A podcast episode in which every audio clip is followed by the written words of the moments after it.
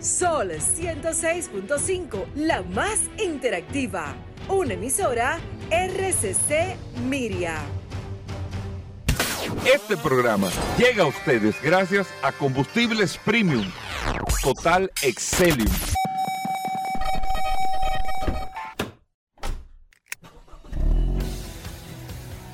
Bienvenidos al programa número uno de movilidad en la República Dominicana.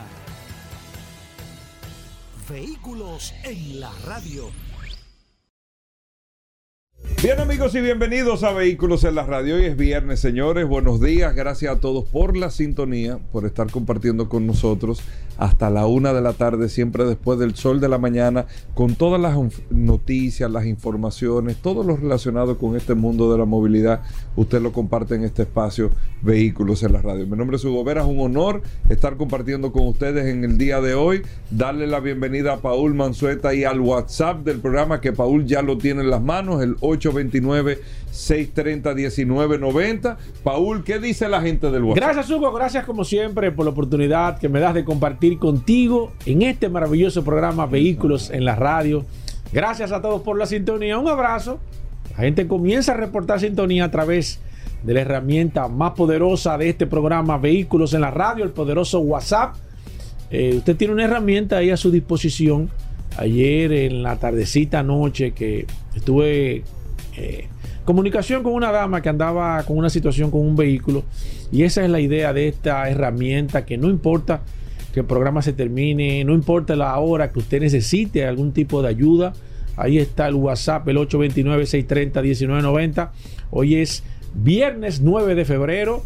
Eh, vamos a terminar la semana realmente una semana muy interesante. Sumamente. Tantas cosas que han estado sucediendo con muchas noticias, muchas informaciones, como siempre digo, en este apasionante mundo de los vehículos. Muchas cosas que están sucediendo, eh, eh, Paul, y que esta semana hemos tenido invitados y todo, y podemos hacer como una especie de eh, resumen. con Irving, que está con nosotros aquí en la cabina, que arrancamos con Irving Vargas todos los viernes para hacer un análisis de cómo está el tema de eh, el, sector, no solamente República Dominicana, sino... Eh, ahora que viene el Super Bowl, el, próximo domingo. El Super Bowl este domingo, que estuvimos analizando eso de los comerciales, la pauta del Super Bowl, increíble, eh, Irving, y con eso, mira, eso puede ser una manera de iniciar los Vision Pro, que también están ahora mismo, que estaba viendo los Vision Pro. ¿Tú no sabes lo que es un Vision Pro? Ay, Dios mío. Ay, Dios mío, pero ¿Pero cómo? ¿Eso qué? No, te, sinceramente no sé. ¿Pero qué? los lentes de Apple. Ah, se llama Concho, los lentes. Hablamos de eso esta semana también. Pero vamos a arrancar con Irving con el tema del Super Bowl porque decíamos Increíblemente, Irving, antes, eh, antes, aparte de las empresas alimenticias que ponían su pauta en el Super Bowl, siendo este el evento más visto por televisión en los Estados Unidos, con la pauta comercial más cara que se paga por un evento en los Estados Unidos, casi 4 millones de dólares. 4.5 millones. 4 puntos por 30 segundos, 4 millones y medio de dólares.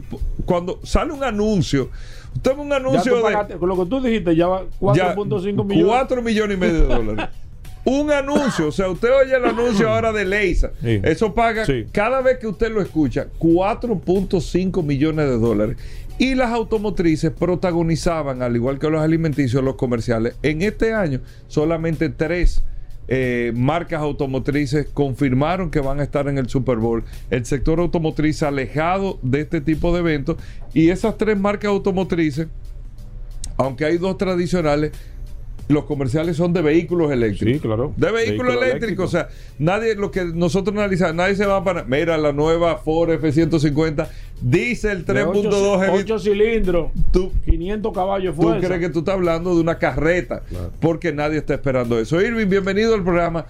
¿Cuántos cambios se están dando eh, realmente hasta en, en, el tema comunicacional con todo lo que se está llevando? ¿Cómo va todo? Bien, Hugo, muy bien, escuchándolo a ustedes analizando este importante evento que todos los años siempre le toca a uno eh, detenerse. Eh, realmente el, tema de, la, del costo de la cuña, para muchos es difícil de entenderlo. tú como mercadólogo, ¿vale la pena invertir tanto dinero en... Tiene que valer, me imagino, pero, pero ¿cómo yo calculo que vale la pena yo gastar 10 millones de dólares en un ratico? Sí.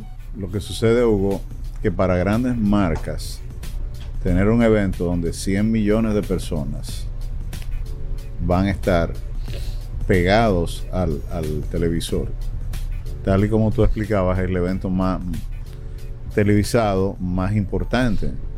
Y una de las cosas que contrasta, porque mucha gente diría, oye, pero para eso están mejor las redes sociales, que yo Ajá. pago en Google 10 dólares, 50 dólares, 100, 120 dólares.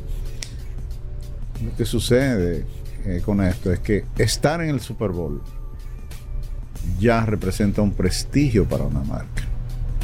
Ya de por, de- por sí es un plus. Ya, sí, ya, ya tú tienes, ah, número uno, el Super Bowl antes del evento en las redes sociales es uno de los eventos más buscados. Sí, Tu comercial sí.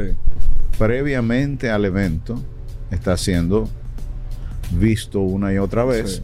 Porque la creatividad tiene su mejor escaparate en el Super Bowl. Entonces, bueno, O sea, de por sí los comerciales son un evento ya, ¿eh? de- no, y se convierten en pequeños cortometrajes que la gente quiere ver. ¿Cuántas, eh, ¿Cuántos anuncios de la red? O mejor dicho, ¿cuántas veces tú entras a la red buscando un anuncio comercial? Nunca. Nunca. Entonces, ¿qué pasa? Mierda, yo quiero ver el anuncio de tal. No. Exactamente. Entonces, la gente Y es quiere, verdad, en el Super Bowl es diferente. quieren Sí. ver, o sea, la, la- porque además, fíjate que no es una publicidad orientada a las ventas, sino más bien a acreditar la marca, a, a tener presencia en un evento que le va a representar a ellos. Es como los artistas. Los artistas no cobran. Los artistas del medio tiempo, el prestigio de estar en el Super Bowl le paga a ellos más, 10 Claro. veces más de lo que ellos van a recibir. Entonces tú ves, Cualquier artista pagaría por estar ahí, aunque uno no lo crea. bueno, de hecho han pagado, han pagado, han costeado, por ejemplo, escenografía, vestuario. eh, es que esa es la mejor personal. vitrina. Claro, entonces tú ves que si Rihanna, que Michael Jackson que tuvo una vez por Sí, ahí, Bruno Mars. Bruno Mars, eh, bueno, una cantidad de artistas importantes que, como dicen aquí en el lenguaje eh, dominicano, se pelan por estar ahí. Entonces, como tú dices, están dispuestos hasta a pagar porque ellos eligen lo mejor de lo mejor. O sea, Ahora, ¿vale la pena, Irving, tú pagas por... O sea, ¿cómo yo calculo? Por ejemplo, O sea, eh, sí. ¿cuáles son las, tres marcas, Paul, que están? Está Polestar, BMW y está Kia. Kia. eh. Esas son las tres marcas que van a estar en el Super Bowl del, del- del Super Bowl, perdón, de las automotrices. Vamos a suponer BMW. Voy a invertir El i5 van a Voy a poner cuatro comerciales en el Super Bowl. Estamos hablando de, me dieron un paquete y eso me lo van a poner en 15 millones. Me, me bonificaron uno. Puse tres y me bonificaron uno. 15 millones de dólares. Pero ya, o sea, eso nada más por el domingo. No va a salir más.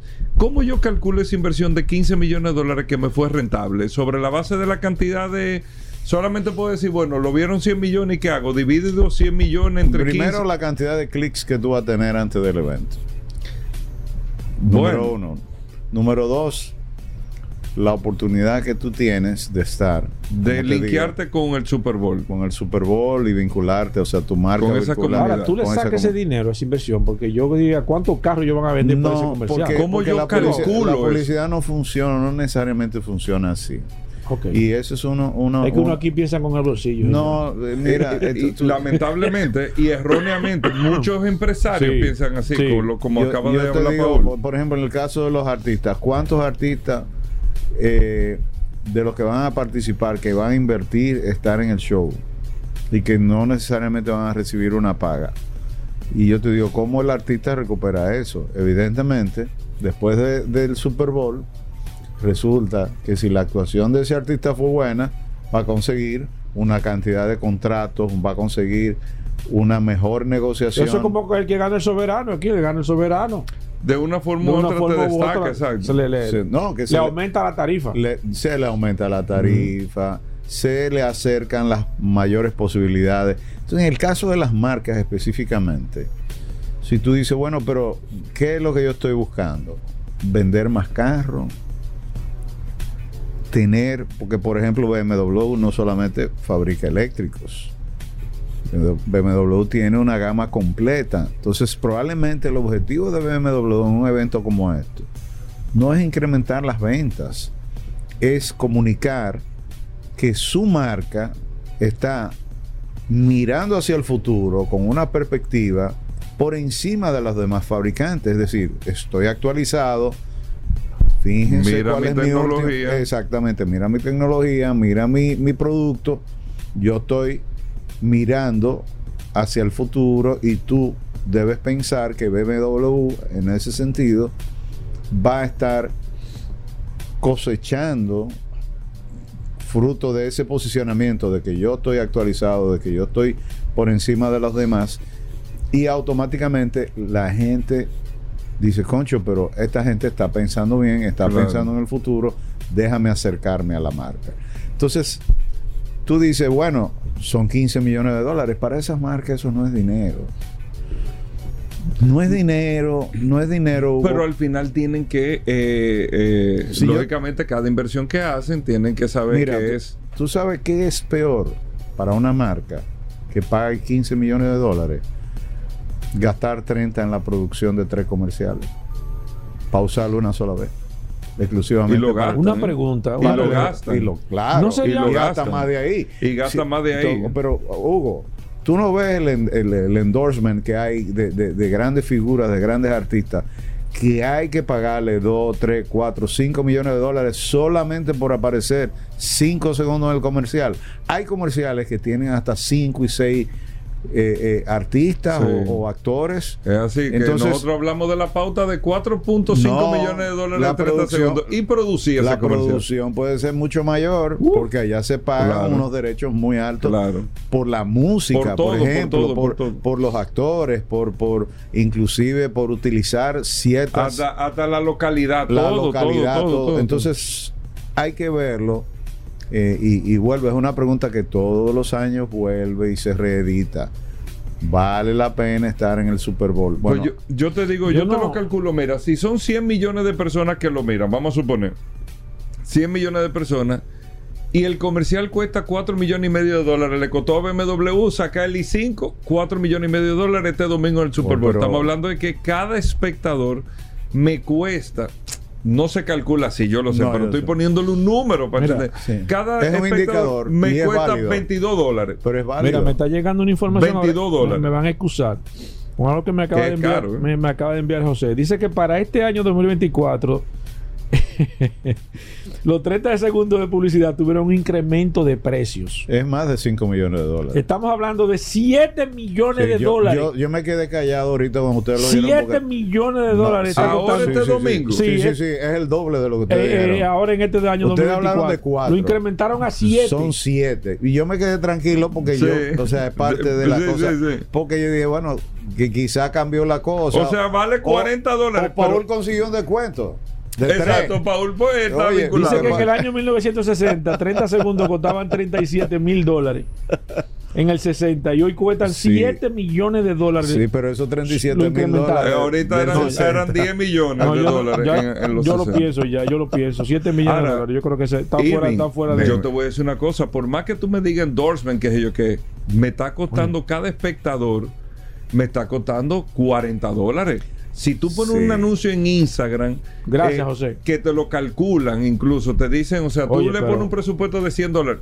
guardando la distancia. Pero te van descontando, o sea, por cada view te van, o sea, ellos tienen como una tarifa. Yo te voy a decir la verdad, a mí me hubiera gustado más yo con una marca, no sé, evidentemente Irving hay que saber esto, pero y, y si uno ¿Qué otro evento como este? La Fórmula 1 no, sería, no, sería más. No, no, no, no sería más en, términos de. No, no, porque tú estás en el mercado americano. Ah, bueno, anunciando el mercado americano. El público oh, que es el gran mercado. Que es el gran mercado. Sí, donde tú te yo, lo pienso, yo lo pienso. ¿Tú crees que los chinos están apostando eh, al consumo de Europa, no están apostando primero a Estados Unidos y después Europa. Mercado de consumo mercado interno.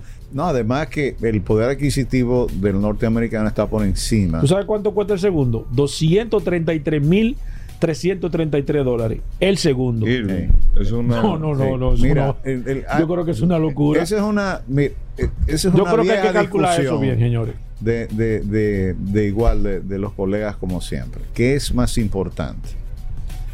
El gran impacto de un comercial, 7 millones de una salida, o la consecución de tener una saturación como fruto de, de tu decidir, bueno, machacar y machacar y machacar y comunicar una idea. ¿Qué pasa? Cuando tú tienes el Super Bowl, es la gran vitrina. Y yo recuerdo comerciales, por ejemplo, que lo pasaron hace cinco años atrás. Yo también, eh, ahí te digo, o sea, yo recuerdo muchísimos comerciales que te impactan del Super Bowl. Entonces yo te digo a ti, por ejemplo, Budweiser, que inclusive, bueno, era el gran patrocinador del evento. O sea, lo que Budweiser obtuvo en el Super Bowl no se le ha dado ningún otro evento. Sí, pero yo, yo, yo creo que a Budweiser le conviene porque es el evento donde más cervezas se venden. Sí, está bien. Pero lo que dice Irving ahí es verdad. O sea, tú, tú tener ese evento, tú te saques, pasa el año entero sacándole el provecho. Sí, pero ese lo que te digo es que a mí me digo, yo no conozco mucho de marketing, por eso tenemos a Irving aquí. No, pero, no pero, evidentemente yo creo que va a depender mucho del producto. Por ejemplo, para mí, una compañía que venda comida como Doritos, que me imagino que, ese día se va se consume más Doritos, al igual que guacamole, es el día que más guacamole se come en el mundo entero. Sí.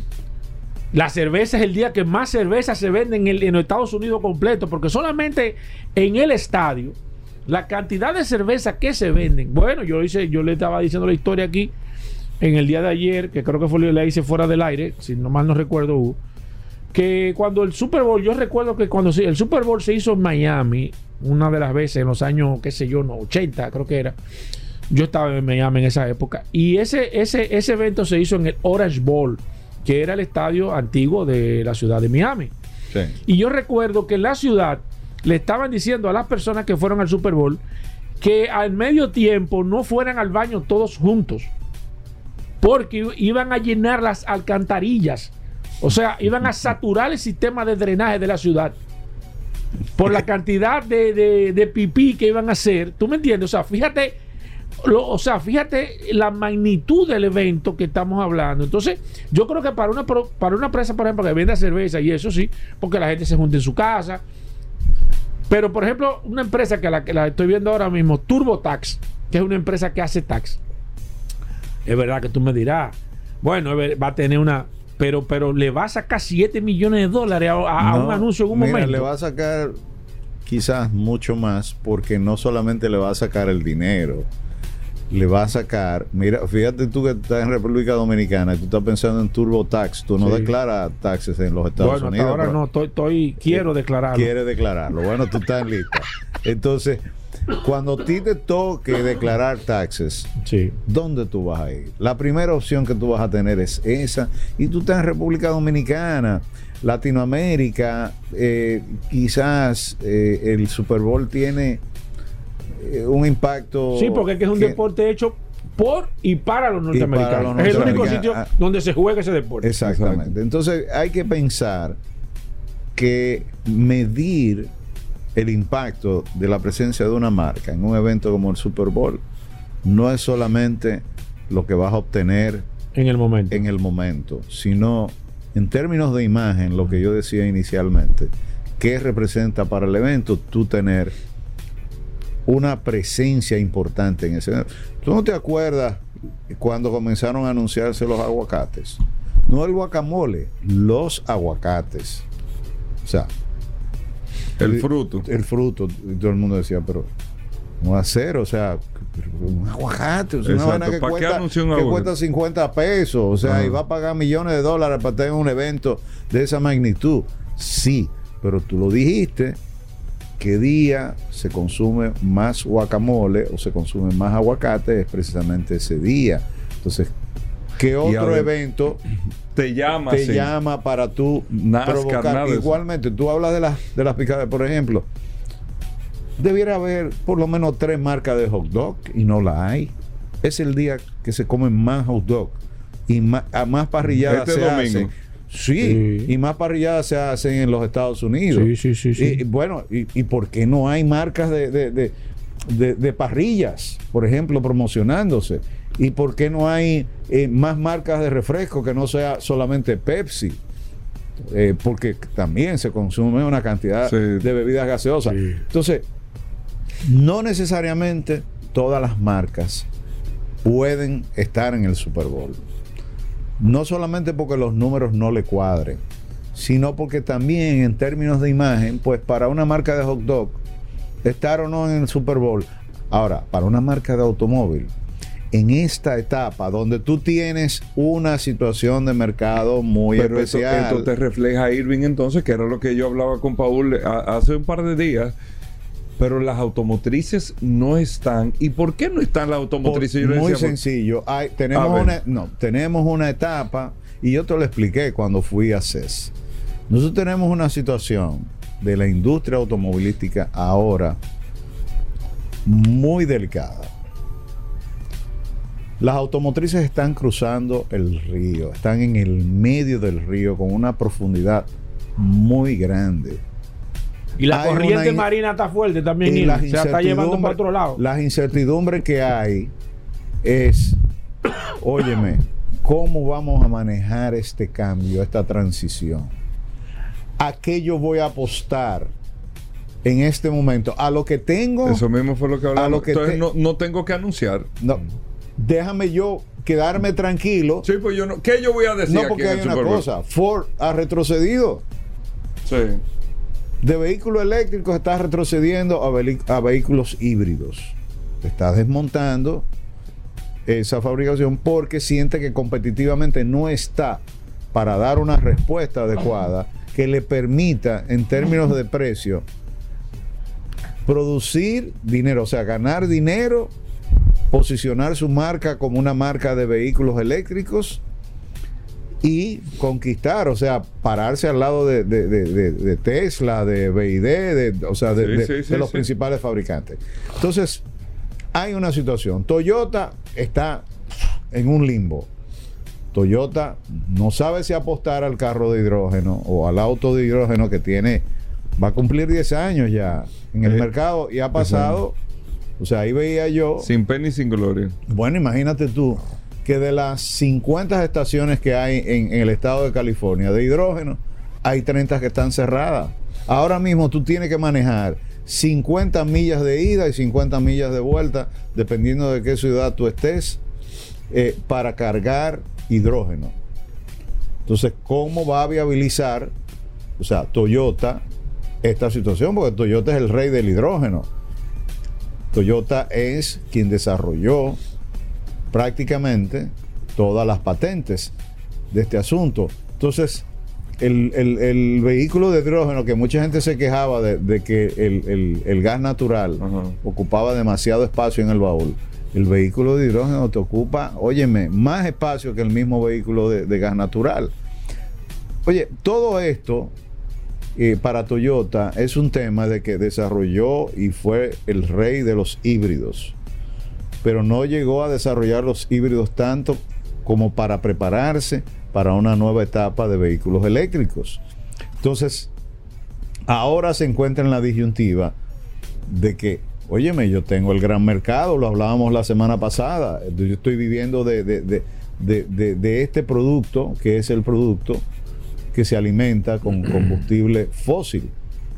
yo no voy a retroceder, yo tengo que seguir apostando a lo que yo tengo, pero a la vez tengo que ir caminando y por eso tengo a Lexus con totalmente eléctrico, tengo a, eh, Toyota con vehículos totalmente eléctricos, tengo una, una mezcla de híbridos con eléctricos, pero yo veo mucha confusión y veo que Toyota se está moviendo con mucha incertidumbre. No veo a ese gran líder mundial diciendo, ok, me voy a parar en dos patas y aquí las cosas van a manejarse en esta dirección.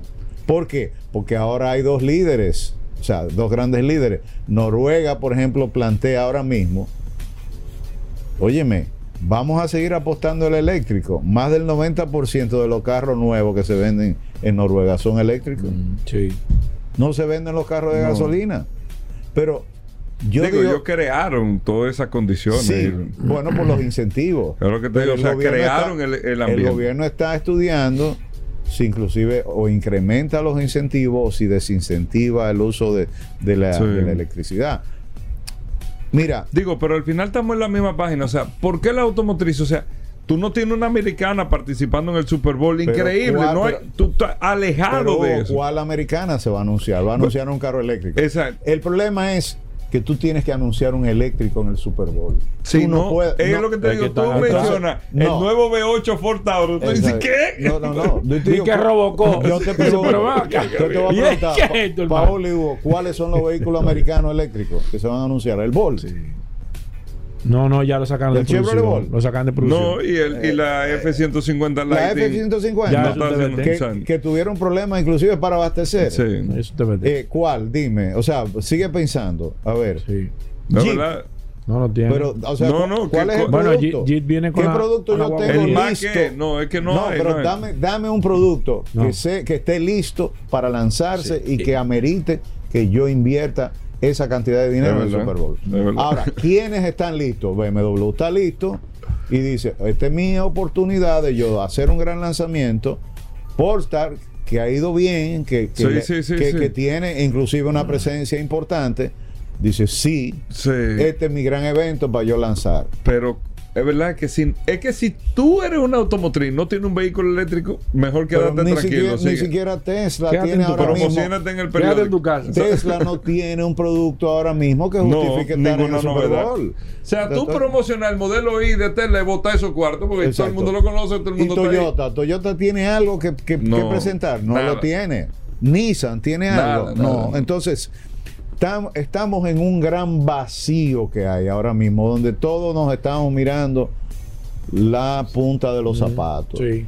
Y, y- y esto va a durar un tiempo. Ahora, ¿qué está pasando en el mercado de vehículos eléctricos? Eh, Paul ¿qué- estuvo dando los datos el lunes, fue que tú lo diste. Exacto. El- Dale los datos y 500 vente- no, 527 vehículos eléctricos vendió Tesla. Aquí en República Dominicana Marca, estamos la hablando. marca que más vehículos vendió. BID vendió 349 vehículos eléctricos Ah. a nivel general en el año 2023 aquí en la República Dominicana. Y en general se vendieron eléctricos solamente 939 vehículos eléctricos y 2.551 vehículos híbridos. Aquí o sea, en general, 3.400 y 3.000 y pico pi- de- 3.400. ¿Qué evidencia eso? Según Que ustedes. eso es un poco más, un poco más, un poco menos del 10% del mercado, yo le decía a Exacto. Paul, Pero- de híbrido y eléctrico. Pero es mucho. Es muchísimo. Sí, mucho. No, no, lo podemos ver, chiquito. Un mucho. 10% del mercado ya está altura de juego. Muchísimo. Pero ven acá, eh, Hugo. La empresa distribuidora de vehículos que más vende, ¿qué porcentaje? ¿Qué, qué porcentaje de market share? ¿Qué, qué, qué porción del mercado tiene? no tiene que tener como un 15, un 18, Exacto. no más de ahí. Ah, Ok. Eso equivale, Ajá. eso equivale a la segunda marca. Si Oye, lo que te estoy diciendo. sí. Estoy viendo el mercado global. Si los eléctricos híbridos fueran una marca, fuese la segunda marca más importante del mercado. ¿Qué le dice a las automotrices? Que ¿De usted verdad está- así? Claro, claro, claro, porque Si tú lo pones todo bajo todo una misma bajo una sola marca. O sea, tú agarras Tesla, tú agarras BID, A todo, a todo. todo. Los híbridos a de Toyota. Las los- 30 marcas de carros Ajá. chinos y todo el mundo híbrido de Toyota y ponlo. Es la segunda marca del país. Sí. Es la segunda marca del país. Y eso te indica la tendencia que el mercado está precisamente proponiendo. Es decir, el mercado dominicano se está moviendo claramente desde hace ya varios años, yo diría más de un lustro, hacia la movilidad eléctrica. Quieran o no, patalee quien patalee, le moleste a quien le moleste. Es la evolución natural. Óyeme, yo veo que le ponen 60 defectos a Tesla, que le ponen 60 de- eh, eh, eh, defectos a BID, que si la YPT cara, que si esto, que si yo. O sea, muchísimos argumentos. La realidad, Tesla cada vez más se separa del mercado de marcas eléctricas. ¿En qué sentido? Bueno, óyeme, tiene precisamente, y lo decía la semana pasada, tiene un gran argumento competitivo. ¿Cuál es? Un ecosistema que le permite apostar a su marca. No tiene que hacer grandes innovaciones, porque lo que tiene le está funcionando. A BID igual está funcionando. Ahora, ¿cómo va a ser la competencia en el futuro? Cada quien va a tener que construir su propio ecosistema, porque ¿cómo se está decidiendo, cómo se está decidiendo las compras de los vehículos eléctricos? Muy difícil. Paul y Hugo. ¿Tú sabes cómo, cómo que se está decidiendo la compra del vehículo eléctrico ahora? No es la marca. Por la cantidad de cargadores que hay. Exactamente. Cuando tú saliste con el carro por ahí, ¿dónde tú vas a cargar? O sea, dime ahora, tú vas a coger carretera. ¿Cuál es el mejor vehículo para coger carretera? No es la marca, es el vehículo que tenga las prestaciones necesarias para tú poderte conectar donde quieras. Claro, porque ese es el miedo. El miedo, el, el miedo que te quedes sin carga. El obstáculo, el argumento. Además, cuando tú vas a vender un vehículo eléctrico, ¿cuál es la primera pregunta? ¿Cuánto le queda la batería de vida? Esto? ¿Es batería? ¿Qué tan rápido yo cargo? ¿Dónde yo voy a cargar? Eh, ¿qué, seguridad ah, yo tengo de ir y volver a Punta Cana? Ah, yo estaba pensando ser usado, pero nuevo sí. ¿Cómo así? Eh, sí, porque si el vehículo eléctrico ah, es usado. Sí, sí, usado, sí. sí. Ah, no, bueno, ya, ya eso es otra cosa. Ya, ya es una preocupación eh, posterior que eso se irá diluyendo en el tiempo. Porque lo que se está hablando es del bajo mantenimiento del vehículo Yo creo que esa es la parte negativa, porque por ejemplo, y te puedo hablar un caso y que me excuse nuestro amigo de, de, de Peinados GA por ejemplo, el, Porsche creo que nada más tiene tres cargadores. Si mal no recuerdo, o ponle que, que tengan cuatro cargadores. cargar... No, no, Porsche tiene un cargador, por eso es que te estoy diciendo. O sea, me imagino que tiene que, me imagino que en caso de tú tienes que tener un, un, ahí es que está el problema del tema. Fíjate, que Tesla, los vehículos Ford y Chevrolet y, demás, y tuvieron que hacer un acuerdo con, con Tesla para poder cargar en los cargadores. No podían cargar en los cargadores. O sea, tuvieron que hacer un acuerdo con él. No, eso sí yo sé. Entonces, entonces tú con, con, el Taycan tú lo puedes conectar. Yo no sé si el, yo no sé, ahí, sería el punto interesante. Eh, claro, claro, lo puedes hacer. que el Taycan es un segundo sí, carro. Pero que te digo, sí, pero que yo te digo, el Taycan, por ejemplo. Pero Irving, montate en ese carro. No, no, pero tú lo usarías todos los días para ir a tu trabajo. ¡Oh! No, pero yo, yo claro, te, lo, sinceramente. ¿Te caben tus hijos atrás? Bueno, es que. Y la esposa no, y la familia. No todos, pero, pero de diario sí. O sea, yo lo usaría de diario aunque tuviese un carro en la casa un carro personal, tipo de carro. Pero, pero tú tienes tus asientos, cuatro puertas, o sea, y, y, se, y se siente bien. ¿eh? No, no, el carro para mí es una. Es una yo lo usaría diario. Sin tema. Sí, yo también. Yo lo, mira, pero sin tema. Yo no lo puedo yo usar. Tengo un eléctrico, se usa todos los días. Yo no lo puedo usar porque a mi edad ya la espalda me ah. grita. Entonces, un carro tan bajito no lo puedo usar. De hecho, estoy saliendo de mi deportivo porque no, ya, tú, ya tú no estás. No, no, oye, tú tienes que uno tiene que ir reconociendo. Tú tienes que ir reconociendo y todo lo. Y lo digo por, lo, por, por mi generación. Los señores mayores, nosotros, los señores mayores. A ti no te queda mucho usando el motor, hermano. Y, hermano. Y veo, y veo muchos, muchos, eh, eh, eh, vamos a decir, contemporáneos con sus canas, montado en deportivo. Lo veo muy bien. Una vez a la semana, perfecto. Ahora, todos, los días, no, imposible, Mi hermano fue el primero que me dijo, oye, maneja, me, lleva tres años, maneja tú. Yo no lo quiero ni en pintura cerca de mí porque me lastima. Claro. Entonces son de las cosas que hay que ponderar. Yo finalmente, y ya para irme despidiendo, eh, quería eh, eh, sí, porque no te dejamos hablar, te metemos No, no, no, no, no diga eso. No diga eso. Yo, yo siempre aprecio muchísimo. La, la, yo eh, digo, y mi, mi exhortación es, mediten bien lo que van a hacer en lo adelante. Todas las épocas de cambio son traumáticas. Sí. De muchos aciertos, muchos desaciertos, todo. y no es que nadie está eh, ni correcto ni equivocado, es que es una transición. Todo el mundo está en prueba. Oye bien, hasta los chinos están en prueba.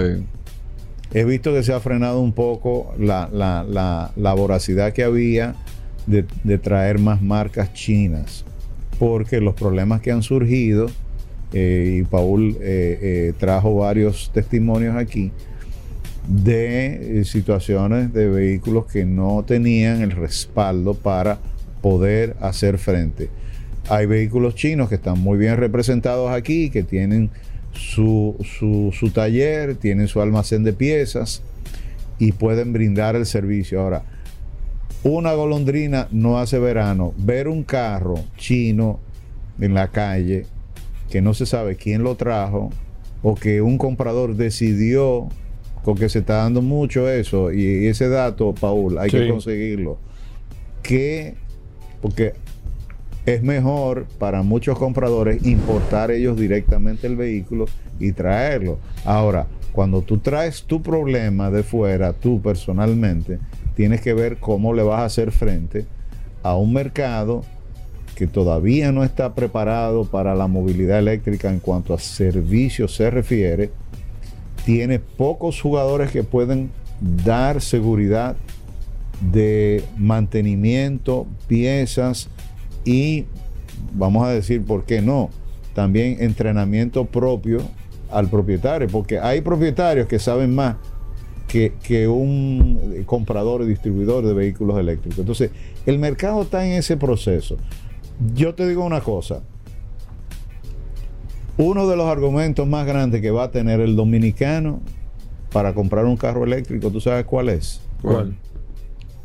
No se rían. No tener que bregar con piezas y con mecánicos. El dolor de cabeza. Primero, la queja de que la casa tiene los costos y el servicio muy alto. Segundo, de que no tienen inventario de piezas. Los vehículos de combustión tienen una gran cantidad de piezas. Ahora mismo estoy yo cambiando la cadena de distribución de uno de mis vehículos y no aparece. El distribuidor tiene 30 años con esa marca y no la tiene. Ahora lo que sería Entonces, interesante. Tú te vas a Amazon y te aparece un reemplazo de la cadena de distribución. lo que sería interesante? Ver, por ejemplo, que eso sería un ejercicio interesante. En 10 años, ¿cuál sería la inversión que una persona haría en mantenimiento del vehículo? O sea, en tema de pieza, lubricante, ¿cuál sería el costo real? Y eso, hacer una extrapolación al tema del recambio de las baterías. Es que no hay que cambiar baterías. Si tú tienes un vehículo 10 años y la batería está garantizada por 10, 12 años. Sí, pero lo digo yo, porque ese es el miedo del consumidor todo el que te, se acerca un vehículo eléctrico, la pregunta que te hace, ok, ¿y cuánto cuesta la batería? No, porque la, gente, es que la gente, ese es el miedo. ok, yo me estoy ahorrando, pero ¿cuánto? Tú le dices, ok, no, porque el ahorro tuyo va a ser X, de X por ciento, porque cargar vehículos cuesta 100 pesos, para poner un número. pero la gente te dice, ¿y cuánto va a costar reemplazar la batería? Pero, Paul, es que estamos pensando en función de la batería del motor de combustión, que hay que cambiarla cada tres años máximo. Pero si tú compras un vehículo eléctrico, tú no tienes que preocuparte de recambiar batería porque tú no es verdad que te va a quedar 20 años con un vehículo eléctrico. Aunque la industria apueste a no cambiar la caja, como lo hace Tesla, no es cierto que tú te vas a quedar toda una vida. Ahora, después que tú tienes 10 años, 7 años, 8 años con un vehículo, yo te digo a ti, y cuando el motor se te daña, ¿cuánto cuesta el motor de ese vehículo? después de los 7, 8 años. Es lo mismo. Las baterías de un vehículo eléctrico es el motor de combustión, o sea, es el equivalente al motor de combustión. Ahora, si seguimos comparando las baterías del, mercado. No, pero es que esa, es la mentalidad de la gente. O sea, yo te entiendo. Porque no lo entienden. La, gente no lo, no, lo, no lo asimila así. Paul, un motor te va a costar 200, 300 mil pesos. De un vehículo, como mucho, eh, como muy, muy, buen descuento, tú puedes conseguir un motor usado muy peleado en 150 o en 100 mil.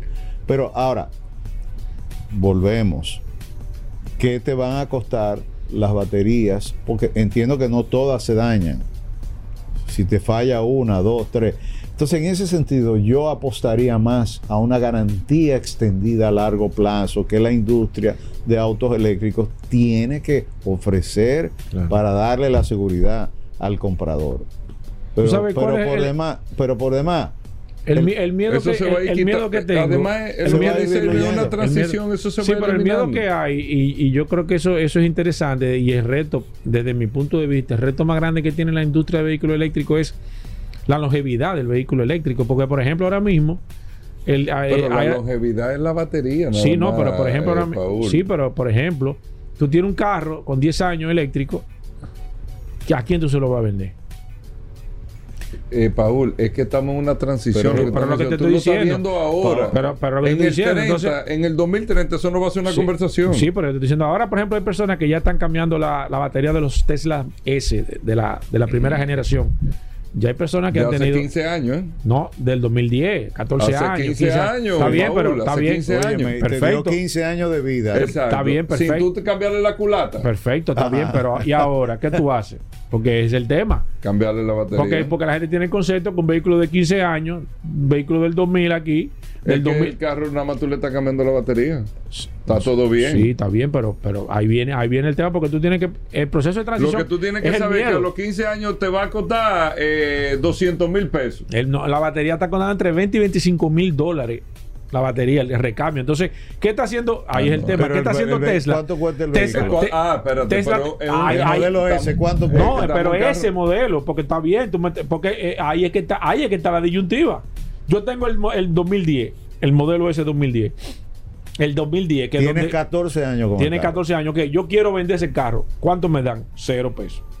No. Nadie me va a comprar el carro porque tiene la batería mala. Primero. No tiene la batería mala, si no están de cambio. Sí, sí, bueno, están, de recambio. como que. Segundo, Tesla, y ahí es que viene el tema. Tesla lo que está haciendo es desmotivando a la gente que no compren batería para que compren un carro nuevo. Porque lo lógico sería, ok, yo tengo la disyuntiva y ahí es que está el, el, tema principal. ¿Cuánto cuesta un vehículo de segunda mano o de tercera mano eléctrico en este proceso de transición? La gente le tiene miedo a eso.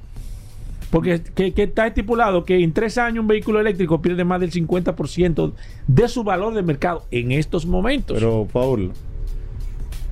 Entonces, tú compras un vehículo usado. Más miedo me da a mí comprar un vehículo diésel. ¿A los cuántos años yo tenía que cambiar el, el, no, aquí motor? aquí al año.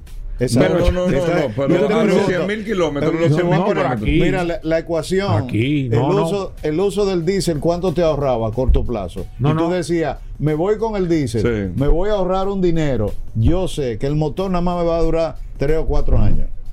Sí, no, pero por la calidad del mercado aquí, aquí. Bueno, local, yo estoy hablando de República Dominicana. Pero a nivel general no, el diésel. es la misma ecuación. Ahora, yo te digo lo siguiente, la industria le va a ofrecer, y oye que te lo digo hoy, la posibilidad de reciclar esos vehículos.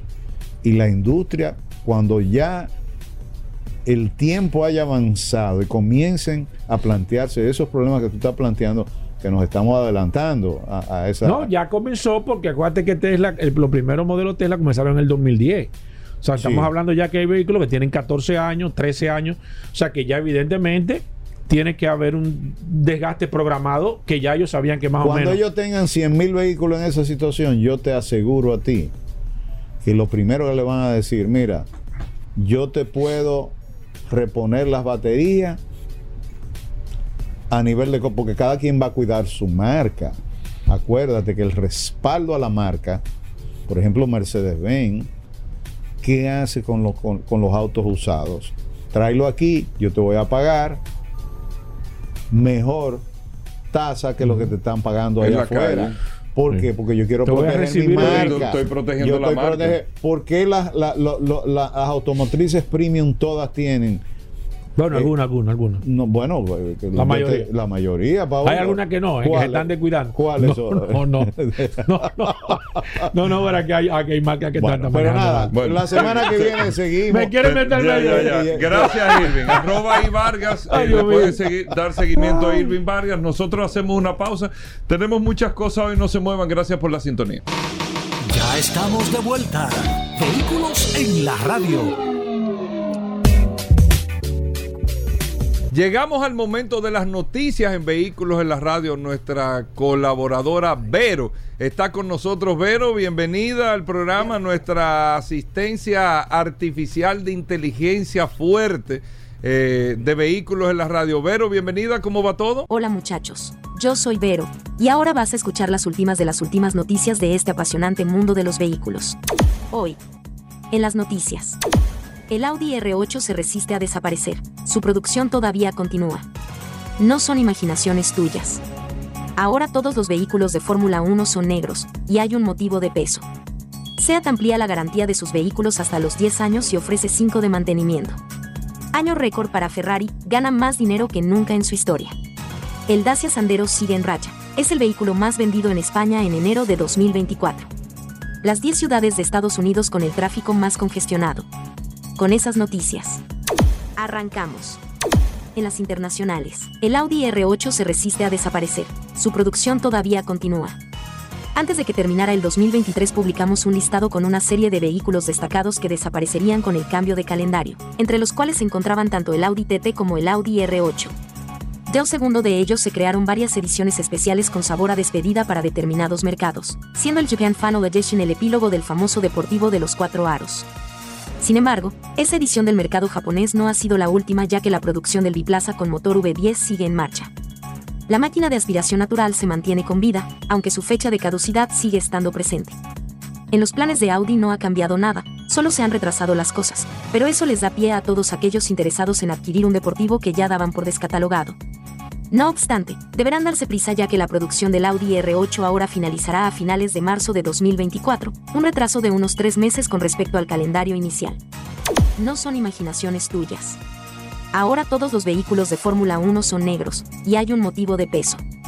Los aficionados más observadores de la Fórmula 1 ya se han dado cuenta. De un tiempo a esta parte, los vehículos del Mundial han ido perdiendo color. Cada vez hay menos rojo, naranja, verde o amarillo a cambio de tener mucho más negro y las primeras presentaciones de cara a 2024 demuestran que la tendencia continúa. Desde que el nuevo reglamento técnico entró en vigor en 2022, dejar los vehículos a medio pintar se ha convertido en la moda. Pero es que la tendencia ha llegado hasta un punto en el que todos los vehículos son negros con detalles, y hasta las grandes marcas renuncian a sus colores característicos. Lo que hay detrás de todo esto es un motivo de peso. En lo que llevamos de pretemporada 2024 ya han presentado su decoración cinco equipos de Fórmula 1, y hay un punto en común, todos los vehículos son negros. Cada uno añade los detalles que le obligan sus patrocinadores o sus vehículos de marca, pero la tendencia general es la de dejar el vehículo sin pintar otro año más. Así, un equipo histórico como McLaren ha arrinconado por completo su color naranja característico, que se limita al morro y la tapa motor. El resto del vehículo es negro, está sin pintar, con la fibra de carbono a la vista. Nada que ver con los coloridos diseños que la propia McLaren ha hecho para sus vehículos de la IndyCar. SEAT amplía la garantía de sus vehículos hasta los 10 años y ofrece 5 de mantenimiento. Parece que el año 2024 es el año de la garantía en el mercado español. Si hace unos días Dacia aumentó la vigencia de su cobertura hasta los 7 años en todos sus vehículos, incluso con efecto retroactivo, y Peugeot hizo lo propio para su nuevo E3008 eléctrico hasta los 8, ahora SEAT ofrece a sus clientes la posibilidad de disfrutar de hasta 10 años de tranquilidad. Como suele pasar en todas estas operaciones, la garantía no solo va vinculada a una vigencia temporal, sino también al kilometraje. Así, los 4, 5 o 10 años de duración se aplicarán íntegramente si no llegamos a recorrer 80.000, 100.000 o 200.000 kilómetros, respectivamente. Ese mismo precio, 500 euros, es lo que cuesta ampliar la garantía total de 3 años hasta los 10 que ahora ofrece SEAT.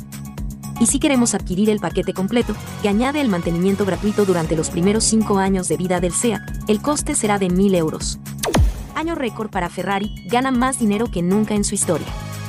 Das de vino y rosas en Ferrari. Prácticamente a la misma vez que su preciada escudería de Fórmula 1 ejecutaba el fichaje de la década con la incorporación de Lewis Hamilton, la compañía presentaba beneficios récord, por encima incluso de los mil millones de euros, los mayores de su historia. Ferrari cerró el año 2023 con 1.257 millones de beneficios, un 34% más que en el ejercicio anterior, por primera vez en la historia de la compañía, por encima de los mil millones. Las ventas de sus vehículos se incrementaron un 3%, hasta alcanzar las 13.663 unidades, pero la cifra de negocio total se disparó hasta los 5.970 millones, lo que supone un incremento de nada menos que el 17%. Los empleados de la firma italiana también serán partícipes de los buenos resultados económicos de la empresa ya que se embolsarán un bonus de hasta 17 mil euros. Además, con el nuevo programa que otorga acciones de la compañía a sus trabajadores, estos podrán sumar beneficios adicionales ya que los títulos de la compañía se revalorizaron un 8,5% tras conocerse el estado de las finanzas en el ejercicio 2023. El Dacia Sandero sigue en racha. Es el vehículo más vendido en España en enero de 2024. El primer ranking de ventas de vehículos en España en el año 2024 no nos ha dejado ninguna sorpresa, ni en el capítulo del modelo más vendido ni en la marca preferida por los conductores españoles. El Dacia Sandero y Toyota han sido, de nuevo, los protagonistas del mercado. Los vehículos más vendidos en España en enero de 2024 son Número 10. Toyota RAV4, 1241 unidades. Número 9. Seat Ibiza, 1371 unidades. Número 8. Peugeot 2008. 1465 unidades. Número 7. Hyundai Tucson. 1494 unidades. Número 6. Seat Parona. 1501 unidades. Número 5. Toyota Yaris Cross. 1522 unidades. Número 4. Seat León. 1535 unidades. Número 3. MGZS. 1626 unidades. Número 2. Toyota Corolla. 2143 unidades. Número 1. Dacia Sandero. 2233 unidades. Las 10 ciudades de Estados Unidos con el tráfico más congestionado.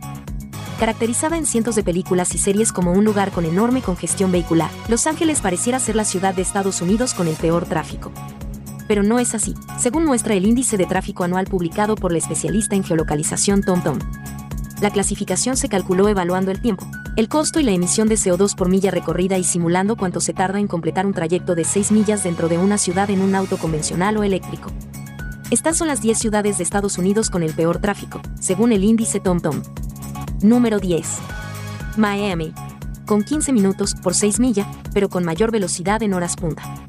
Número 9. Los Ángeles, con 15 minutos. Número 8.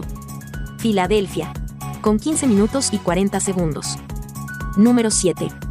Seattle, con 15 minutos y 50 segundos. Número 6. Baltimore, con 17 minutos y 40 segundos. Número 5. Chicago, con 17 minutos y 50 segundos. Número 4. Boston, con 19 minutos y 10 segundos. Número 3. San Francisco, con 20 minutos y 30 segundos en la misma distancia. Número 2. Washington, DC, con 21 minutos y 20 segundos en 6 millas. Número 1. Nueva York, hasta 24 minutos y 50 segundos en esa distancia. Soy Vero, y estas fueron las noticias más importantes hasta este último minuto. Que pasen un excelente día, muchachos. Gracias, Vero. Con esto hacemos una pausa. y nosotros estamos edificados contigo, como cada día. Venimos de inmediato. Ya estamos de vuelta. Vehículos en la radio.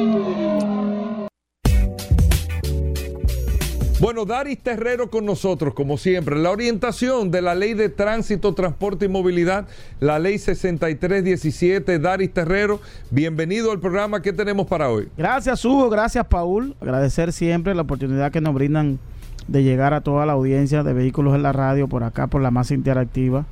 Sol 106.5 y estos segmentos que hemos denominado Dari Terrero hablando sobre la ley 6317 esta norma que rige la movilidad, el tránsito, el transporte terrestre, la seguridad vial en República Dominicana. Miren, varias cosas. Decirle que, a modo de información, estamos trabajando en el desarrollo, recopilación para la elaboración de un documental sobre la historia del transporte terrestre en República Dominicana próximamente vamos a, llevar a cabo todo el proceso de, rodaje y entrevistas. Estamos en la recopilación histórica. Agradecer a algunos amigos que han aportado en términos de literarios sobre el transporte en República Dominicana. Y en poco tiempo vamos a tener eh, una un material videográfico, es un documental sobre la historia del transporte terrestre en República Dominicana, es decir, cómo inició esa actividad en República Dominicana que forma parte de la del día a día de cada ciudadano porque existe la necesidad de eh, movilizarse necesariamente. Miren, hoy yo quiero hablar de un tema que es lo relativo a, al movimiento en retroceso o lo que llamamos reversa. En República Dominicana, producto del desorden que tenemos en las vías, de la falta de respeto, es muy común ver que un ciudadano, un conductor, puede tomar un, se pasa, por ejemplo, a un lugar donde va y puede exceder acceder en movimiento de retroceso una distancia relativamente larga, que obviamente pone en riesgo a quienes transitan en la vía, partiendo de que ese conductor probablemente no tiene el expertise y no puede tener el control porque va en retroceso de los niveles de ocupación de carriles en la vía. Y obviamente que la ley 63 y 7 aborda este tema en el artículo 253 y habla del movimiento en retroceso. Eh, que es lo mismo que el movimiento en reversa, y dice que ningún conductor deberá dar marcha atrás en una vía pública, a menos de, no, de que tal movimiento pueda hacerse con razonable seguridad. Yo creo que aquí la ley es un poco ambigua porque yo puedo interpretar que yo lo estoy haciendo con seguridad y eso no debe estar eh, no debe estar sujeto a que yo lo haga en función de lo que yo interprete que es seguridad. Yo creo que no hay seguridad a la hora de dar reversa en, una, en un trayecto relativamente largo. La ley ahí eh, dice por un tiempo relativamente corto, siempre que se haga sin interrumpir el tránsito. Asimismo, queda prohibida la salida de vehículos en retroceso de una vía pública de menor tránsito a otra vía de mayor tránsito en puentes. Óigame, está prohibido dar reversa en puentes, autopistas, avenidas, elevados, viaductos, pasos a desnivel y túneles.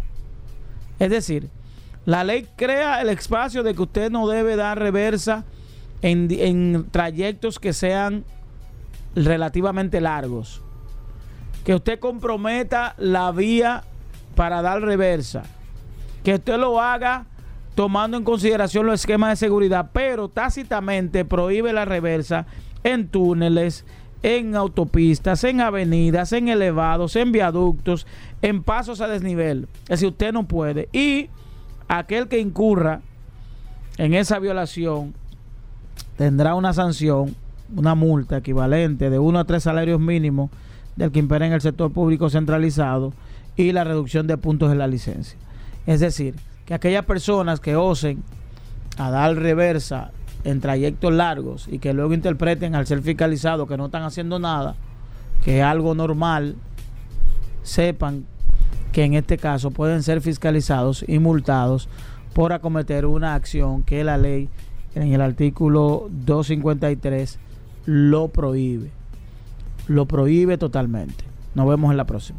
Gracias, Daris Terrero. Ahí está la información sobre la ley 6317 de tránsito, transporte y movilidad. Todos los días, Daris Terrero aquí, una orientación, algún punto de la ley, siempre le traemos a todos ustedes para que estemos mejor edificados. Hacemos una pausa, venimos de inmediato. Ya estamos de vuelta. Vehículos en la radio. Comunícate 809-540-1065. 1-833-610-1065 desde los Estados Unidos. Sol 106.5, la más interactiva.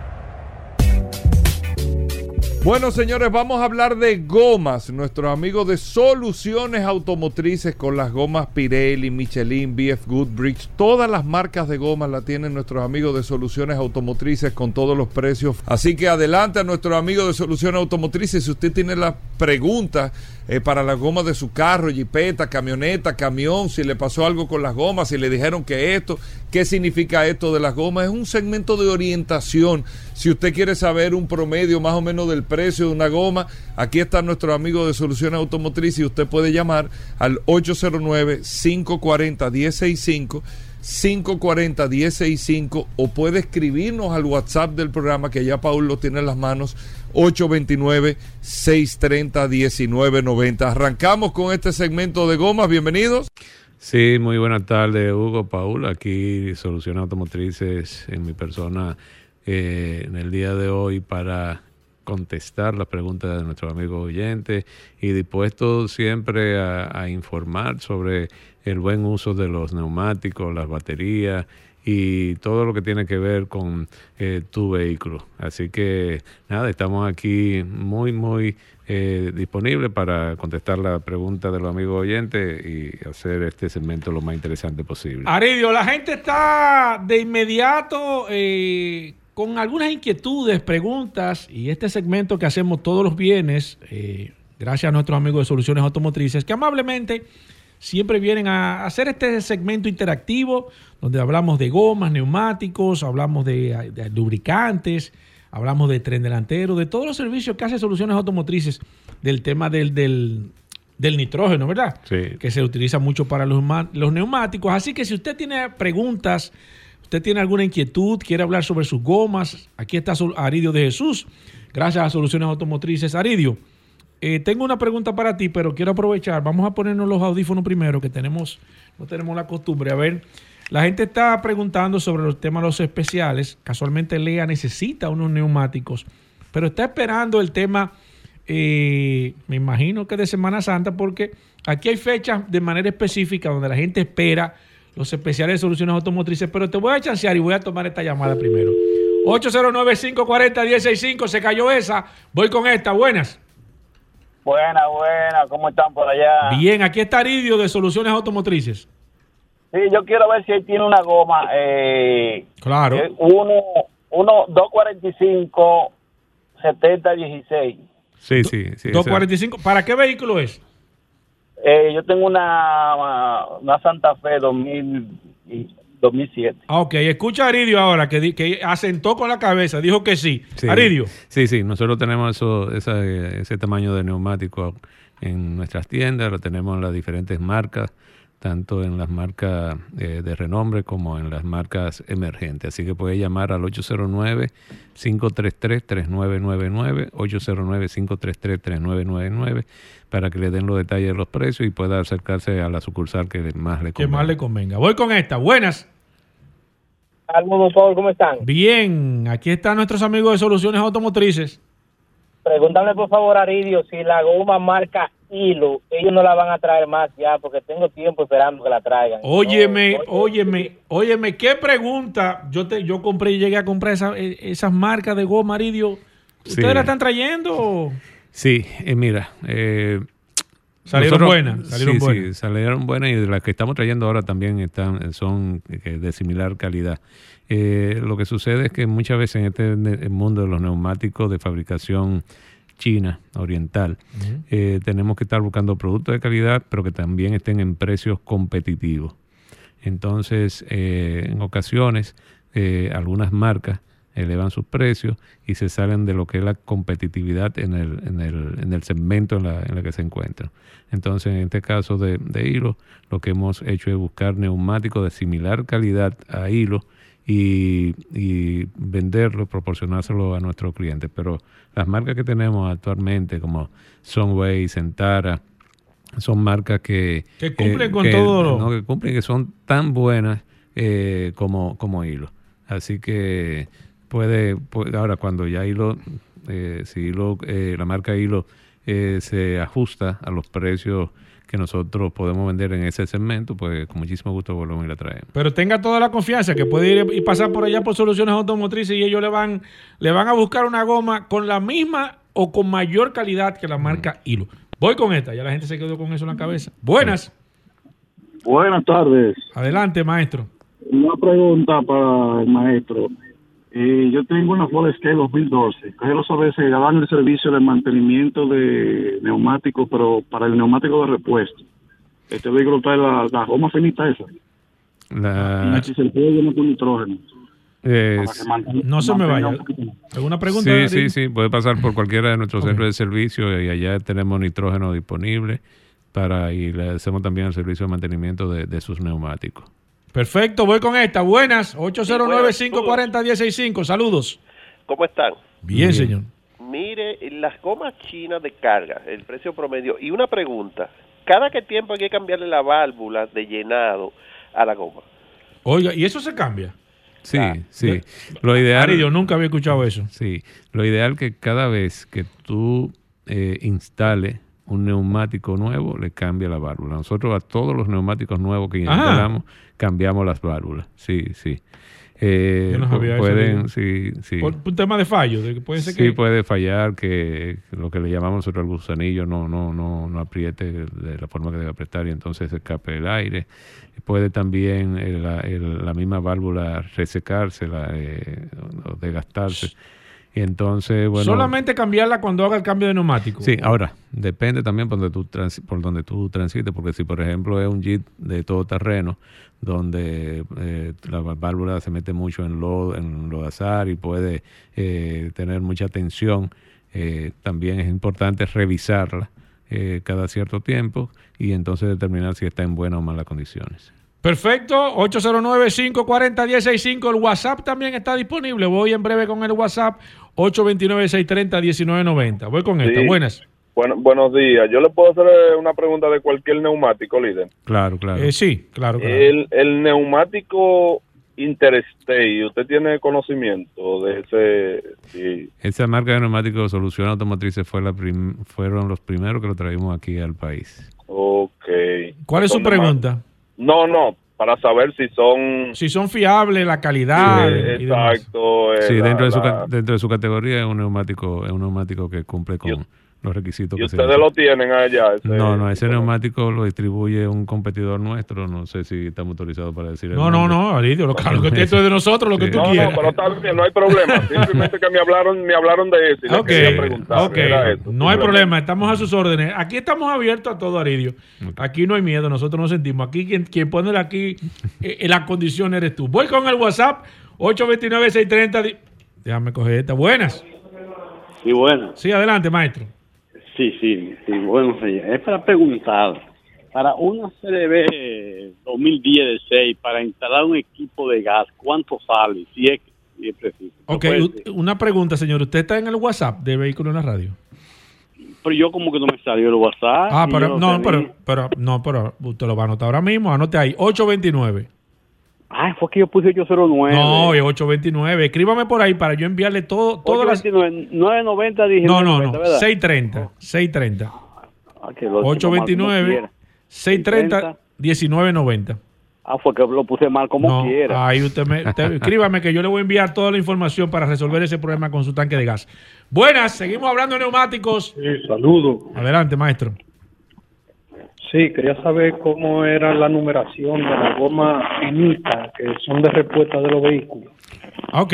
Mira, eh, eh, oye, oye, interesante eso. ¿Eso vienen con numeraciones, Ariel? Sí, sí, vienen con numeraciones, pero en, verdad esa no es nuestra especialidad. Yo sé que mm, hay varias numeraciones de, ese tipo de neumáticos y que es difícil conseguir aquí en el Ajá, ¿y por qué, Aridio? Bueno, porque es un neumático que como es macizo, es duradero, eh, generalmente no es de mucha demanda. Generalmente esos neumáticos se consiguen usados, pero eh, yo he tenido que en ocasiones tratar de buscar neumáticos para brindarle servicio a nuestros clientes y ni aquí ni en el exterior generalmente lo, lo hemos ¿En serio? ¿Son complicados? Son un poquito complicados. Porque por este reitero, son neumáticos macizos que se supone que tú no tienes que, eh, no se te van a, sí, exacto. Voy con el WhatsApp. Nelson Alcántara dice: Hola, buenas tardes, Aridio. ¿Qué personas que tienen. Ah, no. A las personas que tienen que comprar gomas nuevas están pendientes a la. Ah, deben de estar pendientes a la fecha de fabricación porque hay gran cantidad de gomas hechas en el 2016. Yo no había escuchado eso, Aridio. Eh, sí, yo no, tampoco había escuchado que haya gran cantidad de gomas fabricadas en el 2016, pero sí es importante la observación que él hace de que es importante eh, ver la fecha de, fabricación. Lo que también es importante saber que eh, un neumático tiene, mantiene sus propiedades más allá de 5, 6 o 7 años. Es fecha de fabricación, ¿verdad? La fecha de fabricación no es fecha de expiración o, de o, de vencimiento, es fecha de fabricación. Entonces, un neumático que es fabricado en el 2022, 2021, 2020, eh, hasta un poquito, digamos, hasta el, el 2014, tú puedes eh, comprarlo. Ahora, neumáticos, luego de, esa, de esos años hacia atrás, son neumáticos que no van a mantener sus propiedades y por lo tanto no es bueno comprarlo. Pero la mayoría de importadores reconocidos aquí generalmente tienen inventario con fecha fresca. Ahora, si usted se pone a inventar y se pone a comprar neumáticos en lugares que no son reconocidos, entonces ya ahí usted tiene, está corriendo un gran riesgo. Sigo aquí voy con el WhatsApp ahora. Tengo aquí a Renick Abreu que dice, hola, háblame de lo, si funcionan los espaciadores de aros. ¿Qué son los espaciadores de aro, Aridio? Bueno, hay espaciadores de aro para camiones, para camiones, hay espaciadores de aro también, tengo entendido cuando hacen eh, aquellas adaptaciones a los vehículos eh, racing. Eh, eso es algo más mecánico para... ¿Y no, es peligroso eso? Para los camiones, no, para los camiones se recomienda que tengan espaciadores. Eh, entre Eso entre las gomas. Entre, la, entre, los aros. Entre los aros. Sí, para que las gomas no, no choquen. Exacto. Entre, no rocen. no rocen entre sí, porque cuando rozan entre sí el calor puede debilitar el costado y hacer que la, goma explote. O que se le metan piedras, retengan las piedras y a eso haga también que dañen, que dañen el neumático. ¿Y en los carros? En los carros, mira, eh, lo utilizan eh, para separar un poquito, sacar un poquito el neumático hacia afuera.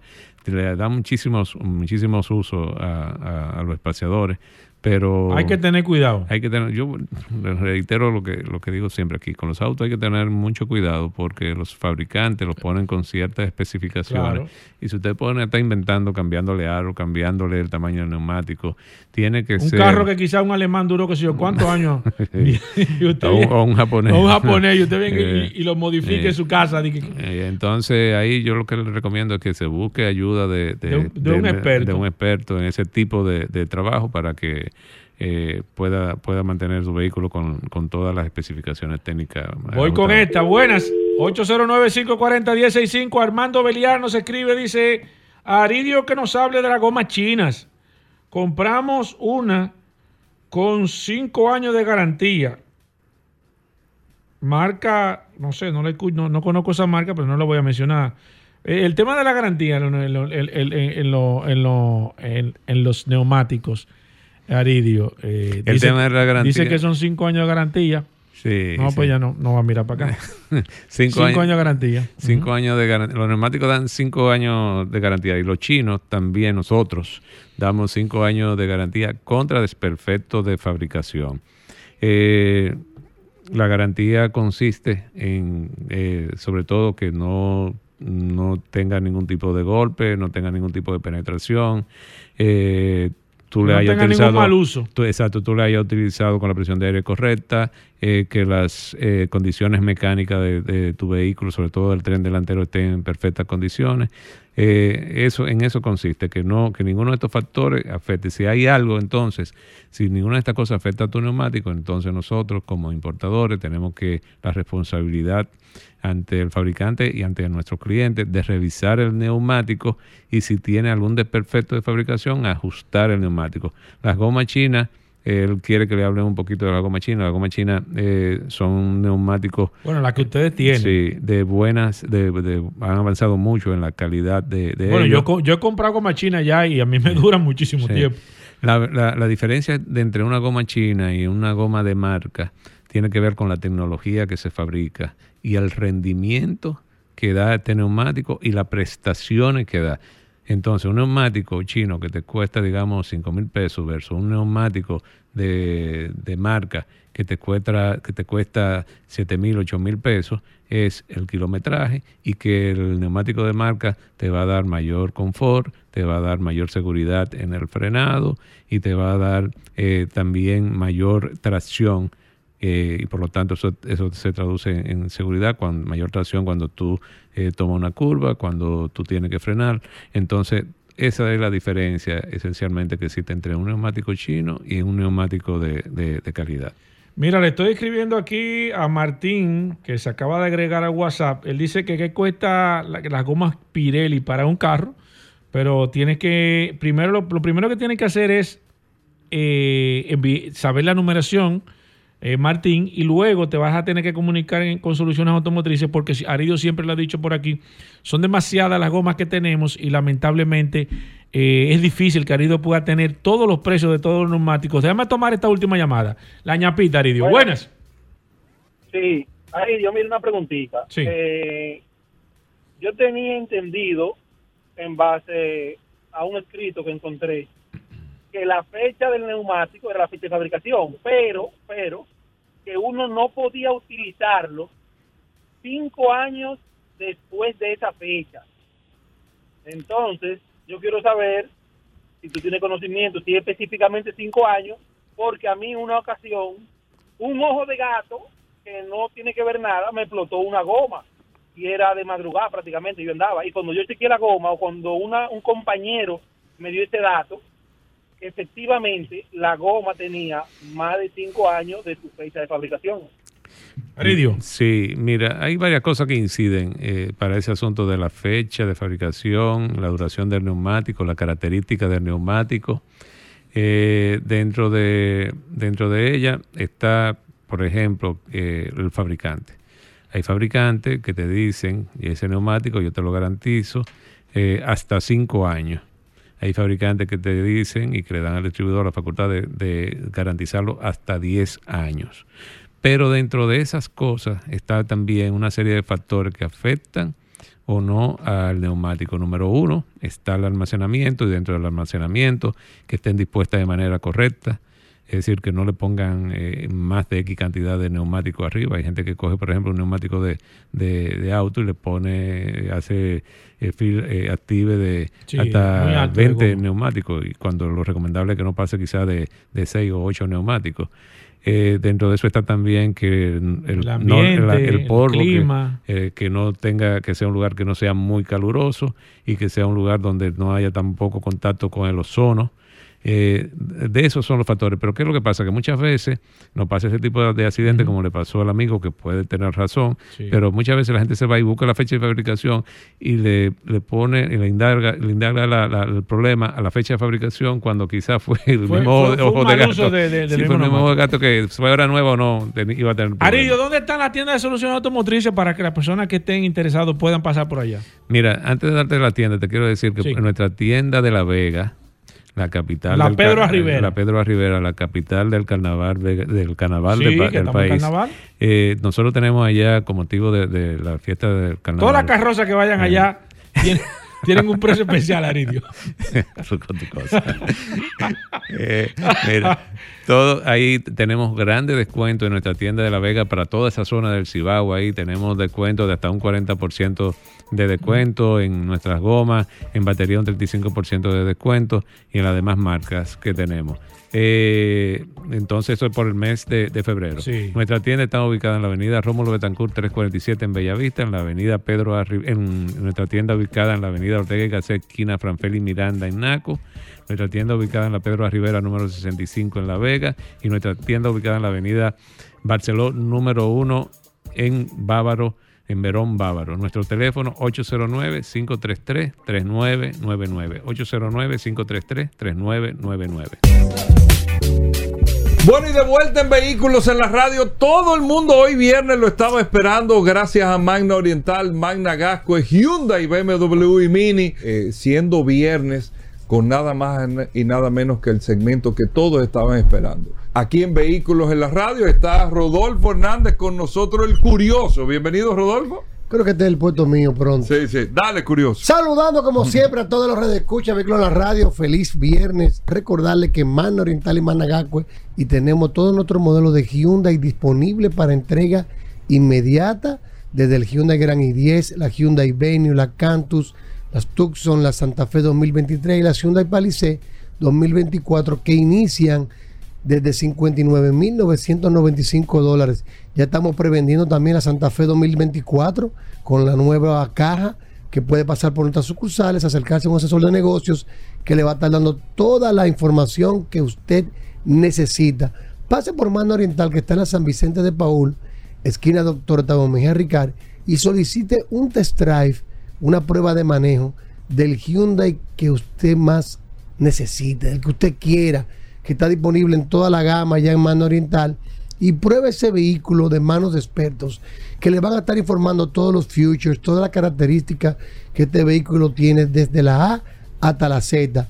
También tenemos en exhibición en Mano Oriental BMW X7, tenemos BMW X1 para entrega inmediata que está ya disponible en el salón y también tenemos modelos de Mini. También tenemos a, a Managaco, recuérdate, en la avenida Independencia frente al Centro de Ginecología y Obstetricia, donde contamos con un taller autorizado y un showroom totalmente climatizado de la marca Hyundai. Solicita tu test drive en Mando Oriental en Managascue, siempre by autos clasificados. Siguiendo las redes, arroba Mando Oriental, arroba autos clasificados RD. Ya. extraordinario. extraordinario. Gracias, curiosos, señores. Pasen buen fin de semana. Hasta el lunes. Combustibles Premium Total Excelium. Presentó.